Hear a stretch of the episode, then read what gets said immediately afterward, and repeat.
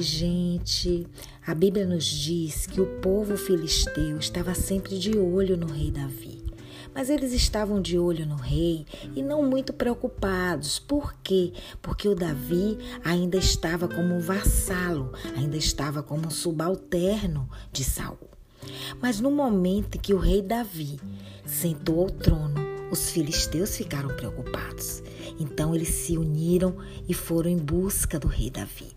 A Bíblia nos conta que o rei Davi imediatamente desceu até a sua fortaleza e orou ao Senhor. E disse: Senhor, o que eu faço?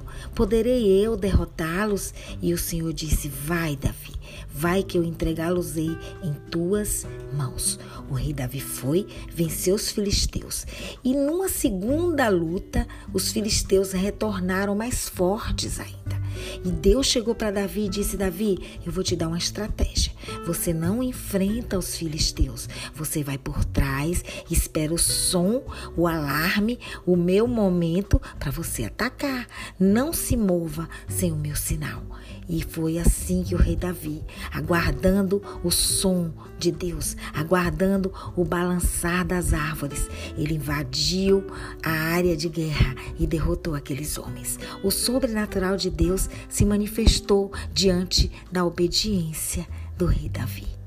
Eu quero dizer para você que às vezes o Senhor vai te dar estratégias loucas. Às vezes o Senhor vai mandar você recuar. Às vezes Deus vai mandar você se fingir até de covarde. Mas são estratégias. Não tenha medo, apenas obedeça, porque a tua vitória vai ser como a vitória do rei Davi, uma vitória nunca vista. Amém? Essa é a missionária Ivana Lima do programa Caminhando Sabedoria. Arsenal da Fé. Um abraço.